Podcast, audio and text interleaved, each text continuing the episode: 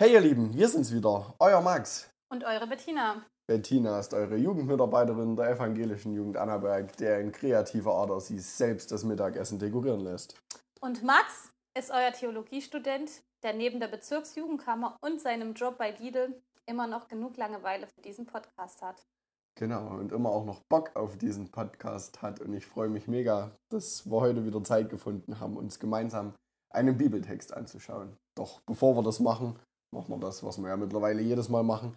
Ich habe uns einen Tee rausgesucht. Oh, na, da bin ich gespannt. Und ich, ich kann ja gestehen, ne, ich habe mich nochmal bei unserem Tee-Adventskalender bedient. Aber das müssen wir den Zuschauern nicht erzählen. Ne? Ich finde es okay, wir haben den ja extra dafür. Genau, also für uns ist heute der 7. Dezember. Herzlichen Glückwunsch.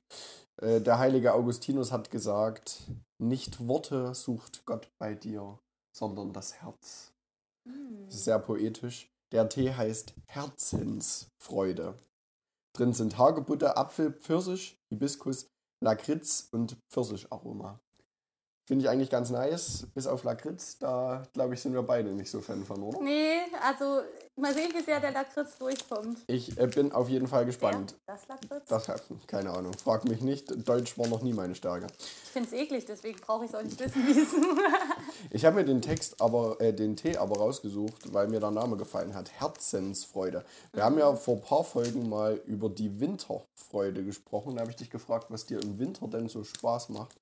Und nun wird es ja draußen langsam wärmer und es ist auch wieder schön, mal draußen was zu machen. Dinge fangen an zu blühen. Und der Frühling ist da, naht, je nachdem, wie man es sehen möchte. Und mich würde mal interessieren, was dir denn in der Zeit, die jetzt kommt, so Freude macht, wenn es draußen wieder wärmer wird, länger hell ist und ja, wie dir das gefällt und wie dir es damit geht. Erzähl doch mal.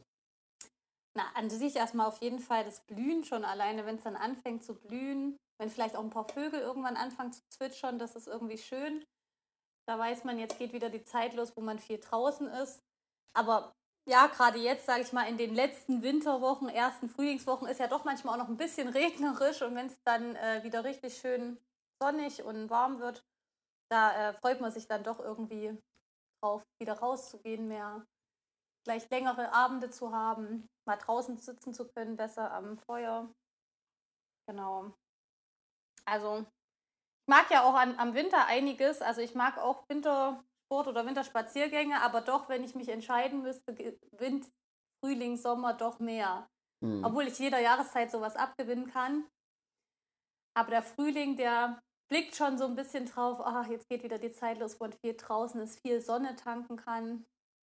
Also mich, mich motiviert der Frühling immer total. Das ist Mhm. für mich so, da, da sammelt man richtig Kraft, wenn man merkt, es wird, es wird wieder heller draußen, die Tage werden länger, das Leben beginnt neu, die Mhm. ganzen Blumen, die blühen.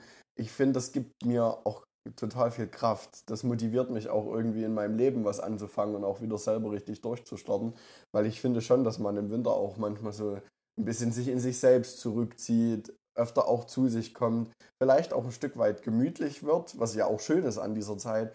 Aber ich finde es dann auch wichtig, im Frühjahr wieder durchzustarten, rauszugehen, Mhm. was zu machen, was zu erleben, aktiv zu sein. Und ja, ich, ich wandere ja mega gern und das ist dann im Frühling natürlich auch schön. Da ist es noch nicht so mega warm Ja, ne? und die, stimmt. die Natur ist wunderschön, wenn man da ja, spazieren geht oder auch wandern geht. Da sieht man so viele schöne Dinge. Das gefällt mir richtig. Wiederum, ich als Pollenallergiker mag den Frühling auch überhaupt nicht. Weil es dann auch so Phasen gibt, so Tage gibt, wo ich nicht mal gerade ausschauen kann, weil Ja. alles zugequollen und zugeklebt ist.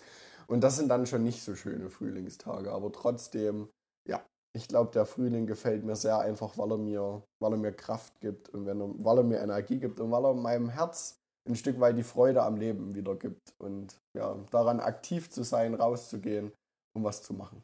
Und das finde ich doch echt cool. Das ist schon hart als Naturliebhaber. So eine Pollenallergie ist schon echt Mist, ne? Ja, ich, ich weiß eh nicht, was da bei mir schiefgelaufen ist. Ich mag die Natur, habe eine Pollenhaarallergie, ich liebe Katzen, habe eine Katzenhaarallergie.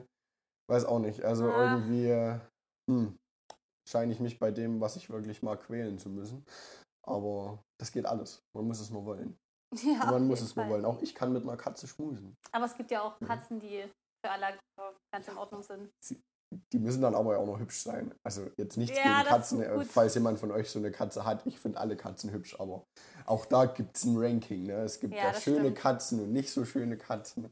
Und ich will ja jetzt als Allergiker jetzt mich nicht für eine nicht so schöne Katze entscheiden Ja. müssen, nur weil die vielleicht besser ist. Aber tatsächlich gibt es da Wege und Mittel, das auszugleichen. Aber darum soll es halt nicht gehen. Solltet ihr Hautarzt sein, könnt ihr mir natürlich gern Tipps geben. Ich weiß ja nicht, was für eine Zielgruppe unseren Podcast hört. Aber jetzt kommen wir vielleicht zu unserem wirklichen Thema, während unser Tee zieht. Ähm, ja, wir hatten ja letztes Mal angefangen in der Apostelgeschichte uns ein bisschen äh, durchzuschauen, haben dort mal äh, reingelesen. Und ich würde sagen, da machen wir einfach weiter. Wir bleiben noch im ersten Kapitel, so ganz am Ende, und schauen uns mal an, wer denn nachberufen wurde als zwölfter Apostel. Genau, den Bibeltext, den wir uns heute anschauen, der ist doch eher unbekannt. Und ich glaube, Bettina, es ist an der Zeit, dass du den Text vorliest. beide meines Amtes. Wenn ihr mitlesen wollt oder später nochmal nachlesen wollt, wir sind in der Apostelgeschichte 1, Vers 21 bis 26. Sein Nachfolger muss einer der Männer sein, die schon immer bei uns waren, während der ganzen Zeit, in der Jesus der Herr bei uns ein- und ausging. Angefangen von der Taufe durch Johannes bis zu dem Tag, an dem Jesus in den Himmel aufgenommen wurde. Einer, auf den dies zutrifft soll künftig gemeinsam mit uns Zeuge dafür sein, dass Jesus auferstanden ist. Die Versammelten stellten zwei Männer zur Wahl. Josef, der auch Barabbas genannt wurde und den Beinamen Justus trug, und Matthias. Dann beteten sie. Herr, du kennst die Herzen aller Menschen. Zeige uns, welchen von diesen beiden du ausgewählt hast. Der soll anstelle von Judas dessen Aufgabe übernehmen und Apostel werden. Judas hat ja seinen Platz verlassen, um an den Ort zu gehen, wo er hingehört. Man gab den beiden Männern Lose und das Los fiel auf Matthias und er ergänzte den Kreis der elf Apostel. Vielen Dank, Bettina. Ja, wir haben ja bereits einiges über die Passion gehört, über die Kreuzigung, über den Tod und auch von der Auferstehung. Und wir wissen sicherlich auch, dass Jesus mit seinen zwölf Jüngern umherzog. Und einer dieser zwölf Jünger war Judas Iskariot, der Jesus dann letztendlich an den Hohen Rat verraten hat. Ich glaube, darüber haben wir auch kurz gesprochen und an sich, glaube ich, ist die Erzählung auch einfach bekannt. Und aufgrund von diesem Verrat wurde Jesus dann der Prozess gemacht. Und Judas konnte und wollte mit dieser Schuld nicht länger leben und brachte sich um. Die sehr eindrückliche Beschreibung davon haben wir ausgelassen. Falls jemand von euch da nachlesen möchte, in Vers 18 beschreibt das Lukas sehr genau, wie das ausgesehen hat. Nichts für schwache Nerven, die Beschreibung.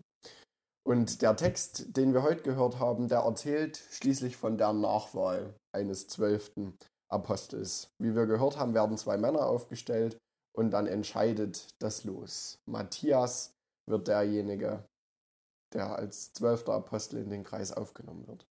Und ich habe mich als erstes gefragt, was denn Apostel überhaupt heißt und habe da nochmal nachgeschaut. Apostel heißt, es ist eine Person, die von Jesus Christus direkt mit dem Auftrag der Verkündigung des Glaubens beauftragt wurde. Also eine Person, zu der Jesus gesagt hat, du sollst hingehen und sollst meine frohe Botschaft verkündigen. Und da denke ich so ein Stück weit auch an den Missionsbefehl und bin auch der Meinung, dass wir alle irgendwo Apostel sind. Aber hier geht es ganz konkret um jemanden, der in den engsten Kreis, diesen Kreis der zwölf, aufgenommen wird. Ja, und er muss auch ein bisschen was mitbringen. Ne? Das kann nicht irgendjemand sein, der da in diesen Kreis aufgenommen wird. Also da konnte es kein großes Casting geben oder so, ähm, wie bei irgendeiner Castingshow, sondern der musste schon ein paar Voraussetzungen erfüllen. Der musste was mitbringen. Gut, bei einer Castingshow muss man das vielleicht auch, wenn man da äh, ausgewählt auf, wird, kriegt kommt man auf die ja Castingshow an. je nach Castingshow auch nur Einladungen oder so, wenn man da. Aber da konnte nicht jeder sagen, ich will das machen. So, das musste schon irgendwie. Also hier steht in der Bibel, der musste von Anfang bis Ende irgendwie die ganzen Geschichten Jesus begleitet haben. Also von der Taufe durch Johannes ganz am Anfang bis zur Himmelfahrt. Also das ist ja wirklich ein erlesener Kreis, sage ich mal, der diese ganze, diesen ganzen Weg verfolgt hat. Ja. Und ich glaube, das hat schon sehr stark eingegrenzt, wer das überhaupt sein kann. Wobei ich ehrlich sagen muss, ich habe mich ein Stück weit gefragt, wie viele Leute das wirklich gewesen sein werden, die Mhm. dazu zählen. Ich habe das so ein bisschen als Wow-Moment sogar mit, weil irgendwie so aus dem reinen Verständnis heraus gehen wir ja immer davon aus, dass es so die zwölf Jünger waren. Die zwölf Jünger waren mit Jesus unterwegs, von Anfang bis Ende. Das waren seine besten Buddies, mit denen hat er alles geteilt und mit denen war er immer unterwegs. Und diese Stelle erzählt uns jetzt aber, dass es da noch mehr Leute gegeben haben muss, die Mhm. von Anfang bis Ende irgendwie mit Jesus unterwegs waren. Vielleicht nicht mit ihm zusammen im Haus gegessen haben, nicht mit ihm zusammen sich die Herberge geteilt haben, sondern vielleicht im Nachbarhaus geschlafen haben oder, weiß ich nicht, früh die Brötchen gebracht haben, ich weiß es nicht. Ähm, und trotzdem hat mich das irgendwie begeistert, dass es da noch mehr Leute gegeben haben muss und dass wir so wenig von diesen erfahren. Wir erfahren ganz wenig von solchen Leuten, die eigentlich genauso viel wie die Jünger erlebt haben, einfach weil von ihnen nicht berichtet ist. Und das finde ich ein bisschen krass, dass da auch was ausgespart wird und wir einfach nicht wissen, Mhm. wie viele das waren und wer das war. Und dieser Matthias ist nun einer davon. Und das finde ich schon cool, weil das auch den Blick ein bisschen weitet und wegrichtet von den eingefahrenen zwölf Namen. Na, ich habe mich auch ein bisschen gefragt, also es gibt ja die einen, die eben bei diesen Sachen dabei sind, sag ich mal, die Schaulustigen oder die, die einfach so in der Nähe gerade sind und die dazu strömen. So. Also bei der Taufe zum Beispiel. Ich meine, Johannes hat getauft, hat auch andere getauft. Äh, und da waren schon so wahrscheinlich einige Leute. Und dann haben die gesehen, boah, Jesus geht da hin und lässt sich taufen. Dann kamen die dazu in Scharen. Und dann waren die aber auch irgendwann wieder weg oder so. Das ist wie wenn hier irgendwas auf dem Markt passiert und man gerade vorbeiläuft und erstmal guckt, was ist denn da? Ja, So. Und so ist es an verschiedenen Stationen, denke ich, gewesen. Aber das ist halt das eine, die Leute, die zu einzelnen Sachen so schaulustig oder einfach hingehen, weil sie in der Nähe sind. Aber Jesus ist ja gereist ja. durchs Land mit den Jüngern. Also das heißt ja, wenn da Leute noch mehr mitgereist sind, ist eigentlich auch ganz schön krass. Bei den Jüngern wird es nochmal betont, was die alles verlassen haben ja. an Familie und so. Und wenn da tatsächlich noch mehr mitgereist sind, ja, was hat die dann unterschieden? Ja. Das, das frage ich mich halt auch. Wir, wir hatten das Thema ja auch schon, ob wir das heute so machen würden, machen Mhm. könnten. Ne? Und ich glaube, auch wenn, wenn man das, wir, wir würden über den Markt laufen, würden sehen, oh krass, hier passiert irgendwas Großes, irgendeine charismatische Person tritt hier auf. Und wir würden vielleicht der folgen. Wir würden da vielleicht dann auch auf Social Media folgen und mal schauen, okay, hat die Person vielleicht einen Insta-Kanal, was macht die so einen ganzen lieben langen Tag? Und weiß ich nicht, würden dann vielleicht auch zwei, drei Wochen recht regelmäßig das Profil besuchen und einfach mal schauen, was geht da ab, was ist da los. Aber irgendwann verläuft sich das wieder. Ja. Also mir geht es immer so, ich abonniere auf Insta immer die Gewinner von irgendwelchen Sendungen. Germany's Next Top Model oder ja, ja, DSDS. Ne? Und dann so die ersten paar Wochen gucke ich doch recht regelmäßig, okay, was wird jetzt aus denen, was machen die so? Aber dann so nach einem Jahr, keine Ahnung. also dann denke ich auch nicht mehr an die Person. Und das finde ich schon krass, dass es da wirklich auch Leute gegeben haben muss, auf die Jesus so eine Strahlkraft hatte, dass die ein ganzes Jahr, zwei Jahre, dass die mit ihm unterwegs waren und ihm auf Schritt und Tritt gefolgt sind. Ich finde halt auch krass mit diesem bis Himmelfahrt. Bei die Taufe, da waren sicher viele noch lustig, sag ich mal, weil einfach auch Johannes ja schon eine sehr Ja. berühmte Person war. Aber Himmelfahrt, das hat ja schon erstmal bedeutet, die Menschen haben, äh, die das miterlebt haben, dass sie auch dem vertraut haben, dass Jesus Ja. lebt, dass Jesus auferstanden ist, was ja schon damals auch ein bisschen so eine fragwürdige Ja. Aussage war. Also Himmelfahrt ist, glaube ich, noch erlesener so, habe ich Mhm. das Gefühl. Und das ist krass. Also es sind schon erlesene Leute, die da zur Auswahl standen. Und am Ende waren ja auch wirklich nur die beiden, Josef und Matthias, die in der engeren Wahl, ne? die im Finale standen. Hm. Ja, ich frage mich wirklich, wie viele da vielleicht dann auch angetreten sind und sich vielleicht auch um den Posten beworben haben. Der war sicherlich auch äh, sehr beliebt. Damit ging sicherlich auch großes Ansehen und natürlich auch ein Stück weit Autorität einher. Mhm. Ähm, und ob es dann wirklich auch so Auswahlrunden gab, wo dann drüber gesprochen wurde, ja, aber der Heinz, der war nicht mit bei der Kreuzigung und der Karl, der war zur Auferstehung nicht mit da. Ne? Und das, das frage ich mich so, ob da wirklich dann auch so Leute gegeneinander angetreten sind. Und macht Ähm, das was mit dem Glauben oder ja. mit dem, mit der, weißt du, nur weil ich jetzt bei einer Sache nicht dabei war, vielleicht erfordert das den größeren Glauben trotzdem. Also das ist ja Mhm. auch spannend, ne? Spannende Fragen, ein Text, den keiner kennt. Durchaus. Ja. Gut, la lass uns doch mal zu unseren Moments switchen, ja. dass wir noch ein Stück vorankommen. Gibt es denn was, wo du gesagt hast, wow? Ja, also für mich war der Wow-Moment eigentlich so, sie beten um eine Entscheidung. Also steht hier, ähm, die beiden, die zur Auswahl stehen, und dann beteten sie.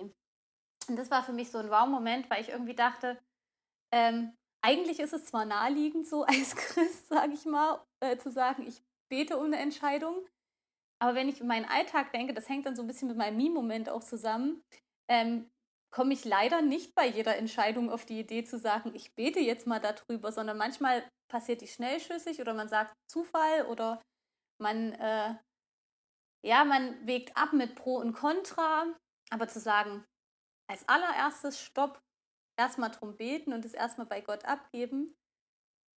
Ich denke manchmal, dass vielleicht sogar da ist gar keine Zeit für, mhm. sondern ich muss es jetzt entscheiden.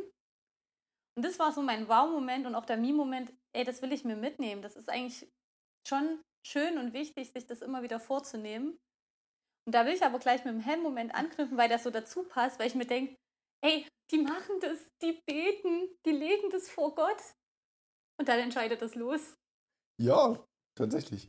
Das hast du nicht verstanden. Das ist das, wo du dich gewahrt hast. Da habe ich gedacht, ja. wie, also man sagt ja immer, wenn man betet, hat man vielleicht so ein Gefühl, oder ich habe das auch schon erlebt, dass ich schon dann den Eindruck hatte, das ja. ist richtig oder das wäre dran. Ja. Oder es tun sich mehr Pros, mehr Kontras in den Kopf spielen mhm. oder so, sodass das Gott einem irgendwie auch so zeigt. Okay. Und dass man das dann trotzdem dem Los überlässt das, Anstatt auf Gott zu hören und zu sagen, das, das finde ich, ich wiederum richtig, richtig cool an diesem Text, weil ich mich hier ein Stück weit gefragt habe, ob Gott gerade durch dieses Los spricht. Ja. Das ist für uns in unserer heutigen Zeit und auch in unserem christlichen Glauben nicht mehr so angelegt. Du hast mhm. es gerade toll wiedergegeben, wie das so die, die Mainstream-Meinung ist. Ne? Ja. Gott sagt dir dann, was du tun sollst. Du kommst dann in ein Gefühl, was richtig und was falsch ist. Durch einen Zufall erübrigt sich die eine Möglichkeit und es geht nur noch das, was du tun sollst. Und ich finde es trotzdem spannend, den Blick auch mal zu weiten und mal zu überlegen, kann Gott auch durch sowas sprechen? Ja. Kann Gott auch durch ein Los sprechen, wenn man jetzt wirklich nicht weiß, was man tun soll? Man hat dafür gebetet, man hat es vor Gott gebracht, dann zu sagen, okay Gott, ich weiß immer noch nicht, was ich tun soll, ich würfel jetzt. Alle geraden Zahlen sind links, alle ungeraden Zahlen sind rechts, du mhm. entscheidest. Ob das dann wirklich Zufall ist, was dort passiert, oder ob das Gott ist, was dort passiert. Ja, das stimmt. Ne? Ich glaube auch Zufall an sich kann man sagen, als Christ gibt es ja eigentlich nicht so. Ähm, es gibt eine schöne Zeile, Gast, ich glaube, das war in einem Lied von Döhler und Schäufler. Äh, falls jemand diese Band kennt. Ich ähm, schon mal nicht. genau. Ähm, die hatten ein, äh, eine Liedzeile, da stand quasi drin, dass der Zufall ein Segen ist, den Gott uns zufallen lässt. Oh, also, das ist cool, ja. Das finde ich, also das hat sich auch sehr bei mir eingeprägt, diese Umschreibung für Zufall, weil das irgendwie so genau das ausdrückt, ne, dass der Zufall was ist, wo einfach Gott uns das zufallen lässt und entscheidet und sagt, so ist es jetzt. Und deswegen ist es mit dem Los wahrscheinlich sogar am meisten an Gott abgegeben. Aber ja. erstmal, wenn man es liest, finde ich, ist es so. Why? Weil heute denkt man immer, ja, Gott sagt es mir ja, da brauche ich ja nicht danach noch ein Los und. Ja.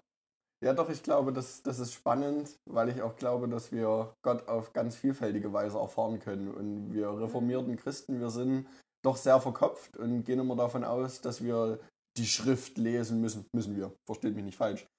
Und dass wir da rein müssen, Predigten hören müssen, dass wir beten müssen, dass Gott uns dann sagen wird, dass wir mit unserem Verstand begreifen können, was sein Wille ist.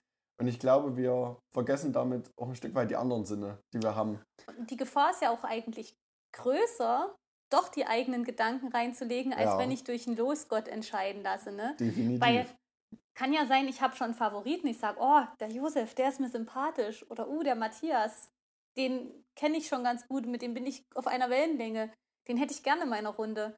Und das kann uns ja auch beeinflussen. Also das ist auch das, wo ich immer so ein bisschen struggle, wenn es heißt, Gott hat mir gesagt oder so. Oh ja. Weil ich mhm. immer denke, woran habe ich das geprüft? Ja. Woher weiß ich das? Oder rede ich mir das ein, weil das mein eigener Gedanke ist so? Und deswegen hat dieses Los vielleicht auch das viel neutralere. Also da gebe ich es wirklich ab. Gott muss entscheiden, was da jetzt rauskommt für ein Los.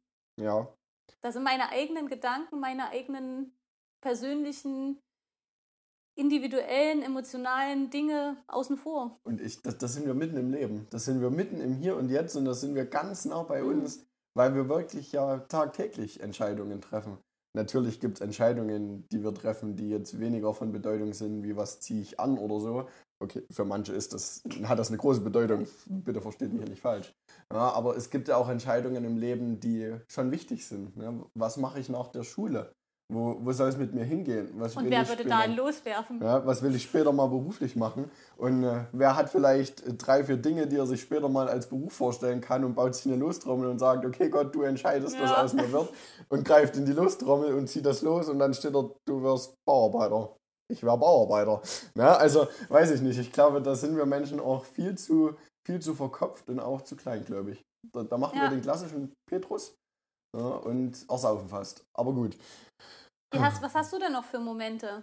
Ähm, ich habe mir tatsächlich als Wow-Moment noch dieses Wir-Gefühl und den Gruppenzusammenhalt von den Jüngern aufgeschrieben, weil die ja mhm. schon als, als Gruppe an sich was haben, was sie definiert. Wir haben gesagt, wir sind die, die mit Jesus unterwegs waren. Wir sind die, die von Anfang bis Ende mit ihm ja, Dinge erlebt haben, mit ihm unterwegs waren.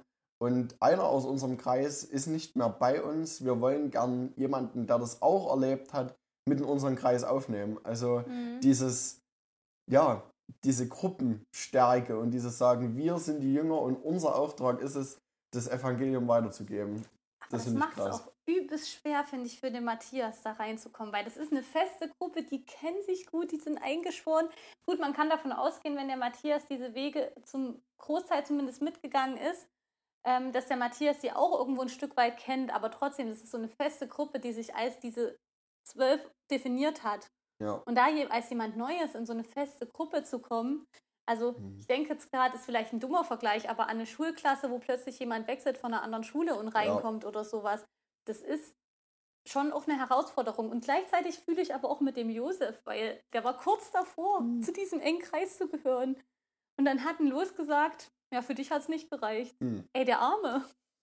Ja, das ist die Frage. Vielleicht, vielleicht hat Gott was anderes mit ihm vor. Das wäre dann so mein erstes äh, frommes Argument. Ja, klar, aber in dem Moment willst du das auch nicht. Ja, ich glaube nicht. Äh, in dem Moment ist man, glaube ich, schon enttäuscht, weil man sich so denkt, ach Mann, ich wäre auch gerne ein Teil ich war so diesem Zwölferkreis gewesen. Dann bin ich nur Zweiter. Ja, und Gott sagt nein. Na gut, es ist immer so, der zweite Platz ist dann doch undankbar, auch wenn man mit auf dem Treppchen steht.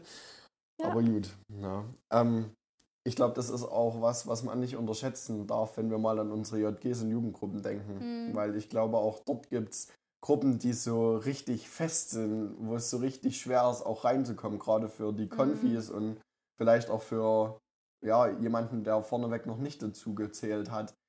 Und ich glaube, wir müssen uns da auch immer wieder ein Stück weit prüfen und hinterfragen, ob unsere Jugendgruppe, ob unsere JG auch ja. offen ist für neue Menschen, ob so jemand wie ja, der Matthias und vielleicht auch wie der Josef aufgenommen werden können.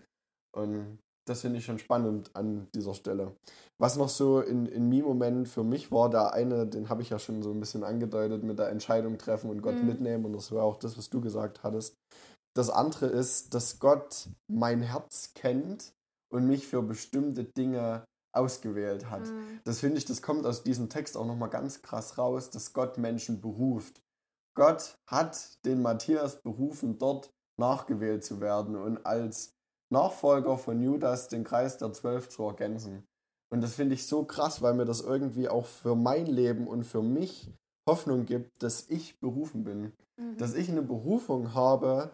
Und das ist für mich ein ganz, ganz wichtiges Thema, denn ich denke, dass Gott für jeden Einzelnen von uns einen Platz vorbereitet hat, und eine Aufgabe vorbereitet hat, die wir in unserem Leben erfüllen können und erfüllen sollen. Und dass wir darin richtig aufgehen, dass wir dort mhm. aufblühen, wie das im Frühling der Fall ist. Und dass das das ist, was unserem Leben in Sinn gibt, was uns Erfüllung schenkt. Und es beruhigt mich irgendwie zu wissen, dass Gott da ja, Dinge vorbereitet hat, die ich angehen darf, die ich erleben werde, zu denen ich bestimmt bin. Und trotzdem hat halt alles seine Zeit, ne? Also der Matthias hat jetzt erstmal schon lange auf die Berufung gewartet, sage ich mal, ne? Ähm, und auch der äh, Josef, der wurde jetzt erstmal nicht berufen und muss darauf warten, wo dann seine Berufung kommt. Ne? Also das erfordert auch viel Geduld, seine Berufung zu finden, weil die nicht jeder sofort quasi bekommt. So, ne? Also das finde ich auch nochmal spannend. Es gibt welche, die sofort als Apostel berufen sind und es gibt welche, die müssen erstmal warten und wahrscheinlich sind die ungefähr gleich alt gewesen und die mussten halt einige Jahre länger warten darauf. Und ich glaube, das kann manchmal auch unruhig machen und so ein bisschen Mhm. die Geduld fordern, ja, wo ist denn meine Berufung? Und gleichzeitig zeigt uns dieser Text eben, die kommt zu seiner Zeit. Ja, definitiv. Ich glaube, das ist herausfordernd, wenn man der Meinung ist, ja, ich bin dazu berufen und dann zu sehen in seinem Leben, dass es vielleicht auch ein bisschen dauert, dass es sich vielleicht auch ein bisschen zieht ne, und das Ja. nicht gleich heute und morgen passiert. Oder dass Gott eine ganz andere Berufung für einen Ja. hat, wie man denkt. Also zum Beispiel, ich denke, Josef hat wahrscheinlich auch gedacht, hey, das ist jetzt mein, meine Berufung. Ja. Ist auch spannend für euch, wenn ihr einen guten Freund oder eine gute Freundin habt, dann fragt doch mal nach, was der oder diejenige denkt, was eure Berufung ist. Wir haben das mal in, in einer JG-Session gemacht und ich fand das total klasse, einfach mal andere zu fragen, hey, wo siehst du mich eigentlich? Was denkst du, was ich machen soll mit meinen Stärken und mit dem, was ich gut kann? Und ich wäre jetzt nur Pfarrer, weil damals in der Oberstufe ein paar Leute zu mir gesagt haben, Max, du machst das so klasse, du kannst so gut reden, du bist, du hast so eine positive Ausstrahlung, du kannst Menschen begeistern und mitnehmen. Wenn du kein Pfarrer wirst, dann verschwendest Ja. du dein Leben. Und ich dachte mir so, Alter, okay, danke. Und das haben mehrere Leute unabhängig voneinander zu mir gesagt und das hat mich ganz sehr davon überzeugt, dass ich dazu berufen bin und das lebe ich jetzt auch und das macht mich glücklich, weil ich das Gefühl habe, ich bin gut und richtig dort. Ich glaube auch, dass Berufung viel mit von außen zu tun hat. Also mir ging es auch so. Ich wäre nicht nach Moritzburg zum Religionspädagogikstudium gegangen, wenn nicht um mich rum Leute gesagt hätten, mehrfach verschiedene, das ist dein Ort. Also ich glaube, das hat viel auch mit von außen zu tun. Deswegen nehmt euch das an. Schaut einfach mal, was euer Umfeld dazu sagt. Fragt mal eure Eltern, wo sie euch sehen, wenn ihr euch vielleicht unsicher seid. Das finde ich auch immer ganz spannend. Ihr hört es vielleicht schon. Ich mische unsere Karten, denn wir wollen versuchen, den Sack zuzubinden. Bettina, du darfst als erstes ziehen. Okay. Ich habe gezogen, was freut dich am Bibeltext? Ähm, wir haben so viel besprochen, dass ich jetzt gerade erstmal ein bisschen nachdenken muss. Vielleicht guckst du erstmal, was du noch ziehst. Ich habe gezogen, mit welcher Aussage würdest du gern einschlafen? Und ich glaube, das ist die, die ich schon angedeutet habe, dass Gott mein Herz kennt, dass Gott mich kennt und weiß, wer ich bin und dass er das nutzt, um ja meinen Weg vorzuschreiben. Und das, glaube ich, ist das, was ich mir mitnehmen möchte. Und damit würde ich auch gerne einschlafen. Einfach die Gewissheit, dass Gott mich kennt und dass Gott mein Leben so bauen wird, dass ich darin aufblühen kann. Mich freut am Bibeltext, also einerseits das, worüber wir gerade gesprochen haben, einfach, dass, ja, dass Gott für uns Berufungen hat und dass es einen Plan gibt und dass wir darauf vertrauen dürfen. Und mich freut am Text auch, dass Gott es irgendwie alles in seiner Hand hat und dass er das auch gut und richtig macht und dass es da egal ist, ob ein Los entscheidet oder ob das einfach eine Geschichte ist, die irgendwie was ergibt und dass wir darauf vertrauen dürfen, dass es gut so ist und das lesen wir ja auch später, dass es gut war, wie die Gruppe dann war und wie die Nachberufung war. Und das freut mich irgendwie, ja. Nice. Coole Sache. Würde ich sagen, testen wir mal noch den Tee. TT, Bin T-Test. gespannt. Ich habe Angst. Ich denke, der wird echt lecker sein. Puh, zum Glück, das Lakritz ist nicht so. Überhaupt nicht. Ich schmecke am ehesten den Pfirsich, glaube ich, war drin. Ich schaue nochmal nach. Mm, Apfel, finde ich, schmeckt man auch raus. Pfirsicharoma, ja. Ja, und den Apfel, den schmeckt man auch. Das ist eigentlich krass mit dem Pfirsich, weil Pfirsich sind ja nur 8% insgesamt. Hm. Und Apfel ist schon viel drin. Das, und Apfel ist ja sowieso immer so im Geschmack sehr. Weil die Hagebutte schmeckt nicht so raus. Also das muss ich sagen. Obwohl da, glaube ich, die meiste drin. Ja. Mm. Ja, aber ich glaube, also Apfel ist immer so intensiv, wenn das ungefähr gleich ist, dann ist der Apfel Wahrscheinlich. drüber. Aber er schmeckt sehr gut. Mit unserer heutigen Teewahl bin ich sehr zufrieden, aber die habe ja auch ich getroffen. Das heißt, damit muss ich zufrieden sein. Gut, Freunde. Dann freuen wir uns drauf, euch nächste Folge wieder zu hören. Also, Oder ihr hört uns. ist immer Aber- schön. Ja, man kann ja auch schlecht sagen, wir sehen uns wieder, weil ihr seht uns ja nicht. Könnt euch höchstens das Bild von uns anschauen oder mal googeln. Aber das wird peinlich. Also lasst es lieber. Ihr hört uns und wir freuen uns, wenn wir von euch Feedback bekommen. Und langsam wird es bei uns ein bisschen enge mit dem Tee. Also schickt uns gerne mal Oh Teevorschläge. ja, wir müssen dringend wieder shoppen gehen. Das schaffen wir bis zum nächsten Mal. Bis dahin, macht's gut. Wir sehen uns.